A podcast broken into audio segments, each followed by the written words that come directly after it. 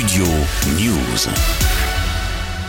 L'effroi et l'émotion dans tout le pays au lendemain de l'agression au couteau à Annecy, en Haute-Savoie, qui a fait six blessés, dont quatre très jeunes enfants, âgés d'environ 3 ans. Parmi eux, deux sont toujours en urgence absolue.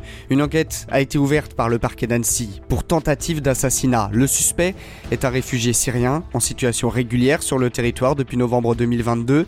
L'homme de 31 ans avait fait une demande d'asile en France qui lui a été refusée dimanche dernier en raison de son statut de réfugié en Suède. Un refus qui peut potentiellement expliquer son passage à l'acte, même si ses motivations restent toujours floues. En revanche, il n'y a aucun mobile terroriste apparent. Ce sont les mots hein, de la procureure de la République d'Annecy en conférence de presse. Il n'y a aucun élément qui permet euh, d'évoquer un motif terroriste.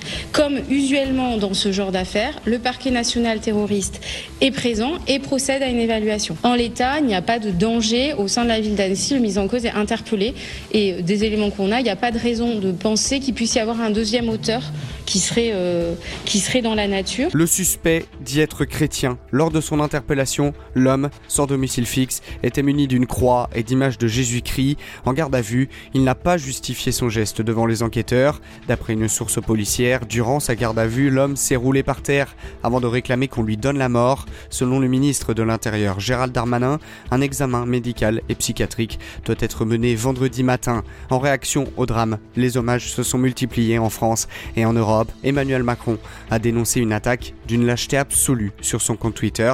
Il se rendra sur place vendredi, au lendemain du déplacement de la Première ministre. Nous sommes bouleversés par cet acte odieux, inqualifiable. Quand ça touche des enfants, je pense qu'on est chacun touché au plus profond de, de nous-mêmes. Et aujourd'hui, c'est tout notre pays qui est sous le choc. Tandis qu'à l'étranger, le Premier ministre britannique Rishi Sunak qualifie l'attaque d'inconcevable et l'Allemagne est sous le choc, d'après le chancelier Olaf Scholz. Mais au-delà de cette vague d'émotions suscitée dans l'Hexagone et en Europe, certains ont misérablement tenté de faire de la récupération politique le jour même du drame. L'extrême droite, pour les citer, notamment Éric Zemmour ou Éric Ciotti, dénonçant la politique du gouvernement en matière d'immigration.